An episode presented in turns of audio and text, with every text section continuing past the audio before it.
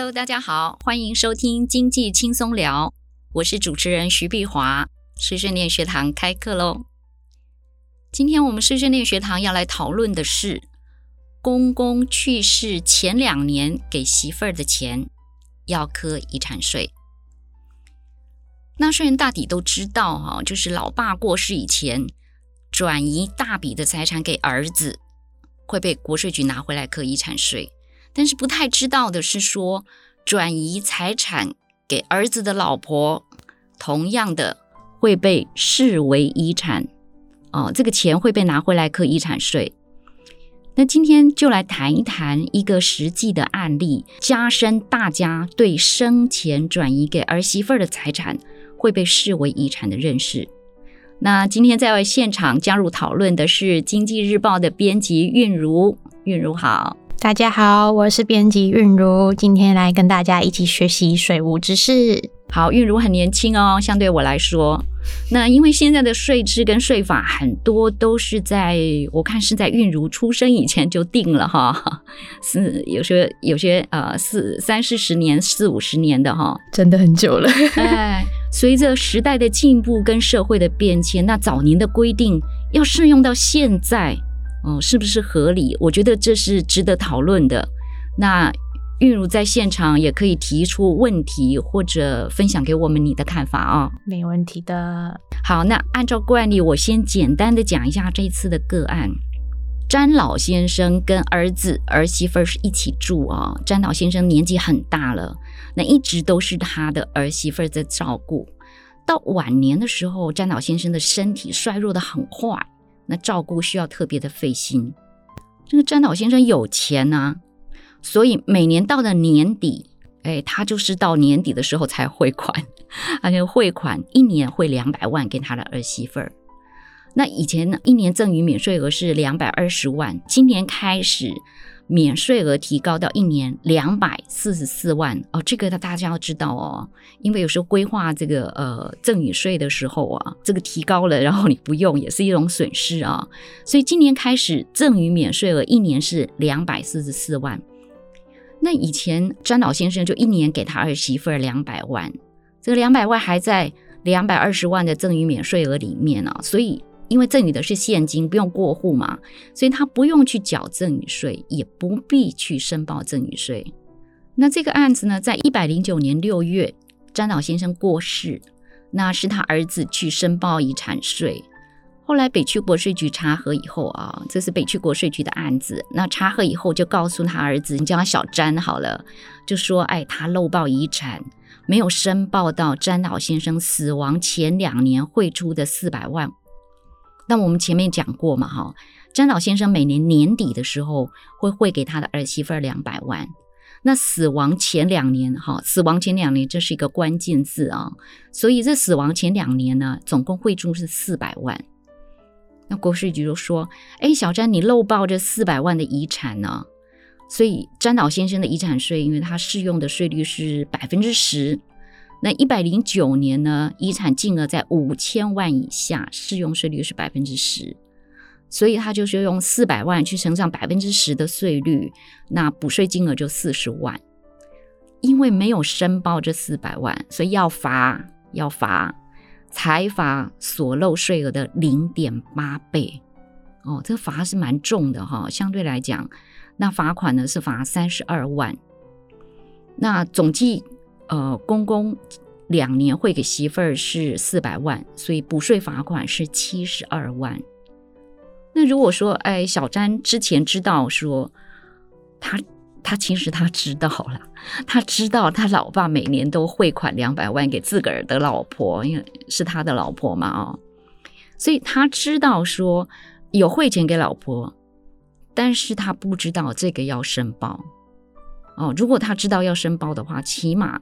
这个三十二万的罚款就不用交了。嗯，对，是真的是这样子。可是碧华公公把钱给了媳妇，啊，不就是媳妇的钱吗？不是公公的啊？为什么媳妇的钱在国税局眼中会是呃遗产呢？嗯，这个是有特有有规定，在本法里面就规定了。那国税局的官员也有跟我解释啊，他说遗产及赠与税法第十五条规定。被继承人死亡前两年赠与下列个人的财产视为遗产，并入遗产总额计税。那这些财产是赠与出去了，所以他不在詹老先生的名下。但是他会把它视为詹老先生的遗产，所以用了一个词在法条里面，这个词就叫视为遗产。所以死亡前两年赠与给谁的财产会视为遗产呢？前面法条讲的那个下列个人，他指的是谁呢？这个谁讲的是配偶。就是詹老先生的太太詹老太太，还有民法一一三八条里面的各顺位继承人，民法一一四零条的代位继承个人，但税法还比民法加了一款，以上各顺位继承人的配偶，哦，越来越多，好像呃有点模糊了哈，有点混乱了哈，其实就是各顺位继承人跟他们的配偶，纳税人很容易忽略的是配偶。为什么会很容易忽略？因为传统上大家觉得媳妇儿是外姓人呐，你跟我不同姓啊，所以通常继承家产不会让媳妇儿去继承。哦，你讲儿子是第一顺位继承人嘛？那儿子的太太是第一顺位继承人的配偶，所以，好，儿子跟儿子的老婆，好，都有在我们之前讲的那个所谓下列个人的这个名单里面。回到我们刚刚所说的那个遗赠税法第十五条，所以这位詹老先生死亡前两年赠与给儿媳妇儿的财产，就视为遗产，要并入遗产总额课税。这里还有一个关键字叫“死亡前两年”。然后为什么讲说这个是关键字呢？因为在这个个案里面哦，他这个詹老先生晚年身体不好。那都是这个媳妇儿在照顾他。那詹老先生每年年底的时候汇两百万给儿媳妇儿嘛。那国税局官员就说，他从银行汇款的资料啊，所谓银行汇款的资料，就是说他们查遗产税的时候会去银行调资料，就说哎，看看看你死亡前两年有没有钱出去啊？讲死亡前两年，他不一定只看前两年啊，还是会往前看一下哦，看一下说哎，这个这个实际的情况是怎样。那这个从银行汇款资料，他看的结果，其实他汇给这个媳妇儿不止汇了两年哦，但是你可以拿回来计入遗产的，只有死亡前两年的汇款。关键字大家死亡哎，死亡前两年。以这个案子来说，到底汇了几年呢？其实我们不知道，因为国税局的权限，他也不能往前追溯那么久啊。好，假设了哈，我们这里只好假设啊，假设公公连续五年每年都汇两百万给这个媳妇儿，那这个儿媳妇儿一共收到的五年嘛，哈，每年两百万，一共收到一千万，但是会被视为遗产的只有四百万，好，就死亡前两年的汇款，而不是所有的一千万都要拿回来。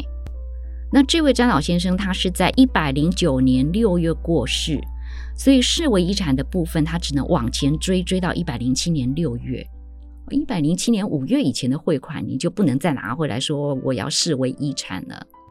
了解，所以是因为这样子，媳妇的钱才被认定成公公的遗产。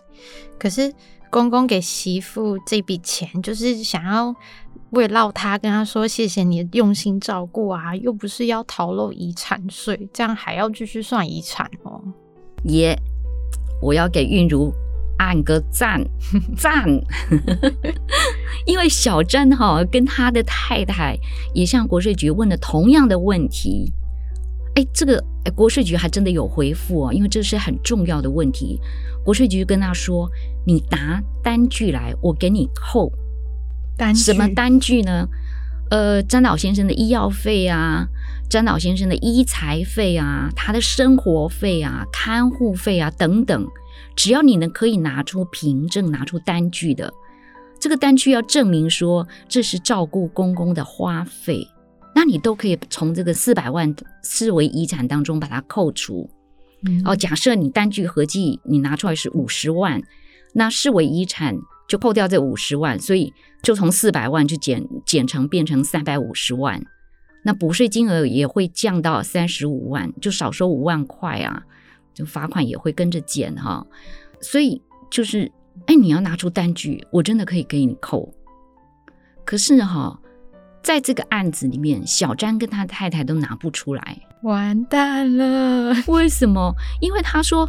哎，老爸的生活费是跟我们家人一起啊，我没有拆啊，我没办法把它拆出来说，哎，他吃饭是多少钱，什么东西是多少钱？那另外他没有请外籍看护啊，都是自家媳妇儿在照顾啊，自己的家人照顾，而且又照顾了很多年，我怎么会知道他什么时候要过世？所以他说他没有每年去收集这些单据啊。那后来媳妇儿，这个媳妇儿，她也问了国税局说：“那我是自己跟家人照顾公公，我是主要照顾的人，我可以主张，哎，我跟外劳同样的，我可以主张说，哎，这里面有我的酬劳吗？哦，当做薪水。对对对对对。那那国税局说，你如果是聘雇外籍看护，我可以认啊。”因为你有支付出去嘛，好有单据，可是你是自己又是家人自己照顾的，我没有办法认。我的天，所以答案是不可以。天哪，真的是要白纸黑字，就是真的要有一张单据才能看成是他的酬劳。好像没办法，嗯、就是就是你你。您是酬劳，就是你要聘雇别人啊。哦，好，你找外籍看护也可以啊，你找本国看护也可以啊。就是你这个钱是要付出去的。那你说家人自己照顾，你付给家人，他不认。我们现在没有这个制度，好好好好难过。那除了媳妇之外，如果呃，就是过世的长辈把财产送给谁的话，也有可能会被视为遗产呢？哦，我们刚刚又讲了，呃，詹老先生的太太，对不对？詹老先生的儿子，呃，他的儿媳妇儿。好啊，我我我干脆从从从来哈，把这个国税局列出的名单跟大家报告一下。一个月还包括哈，以这个被继承人的角度来看呢，哈，就以詹老先生的角度来看哈，看他的这个关系哈，就他送给他的父母，送给祖父母，子女。儿媳妇儿、女婿、孙子、孙女、孙媳妇儿、孙女婿，哦，在旁的兄弟姐妹、兄嫂、弟媳、姐夫、妹夫，好，这个名单就是这些，好多好多人，所以其实大家，呃。最近如果有遇到照顾长辈的啊，就是自己来照顾长辈的，可能都要就是小心一些，记得把这些你们刚刚那个单据啊，比如说医药费啊、医材费啊、生活费啊这种的，有单据的就通通都收集起来，不然的话，对对对对，就没有办法去主张自己的权益了。我想大家可以提出最大的单据哈，还是医疗的单据啊，比如说这个医药费啊。住院费啊，就住院期间请的这个看护费啊，哦，就是这些相关的东西，我觉得都都可以把单据保留下来。反正不管怎样，你可以想象得到的，包括纸尿布的，我觉得都可以。国税局他是他们是可以认的，只要你把这个单据拿出来。所以收集单据还是蛮重要的哈、哦。那还嗯，先保留几年吧。好。那呃，讲到这，就再跟听众说一下哦，《经济日报》已经推出数位订阅服务哦，里面有非常多的税务知识相关文章，包括我税税念学堂的文章，欢迎听众朋友有兴趣可以订阅阅读，支持《经济日报》哦。我们今天节目到这里，下次再见，拜拜，拜拜。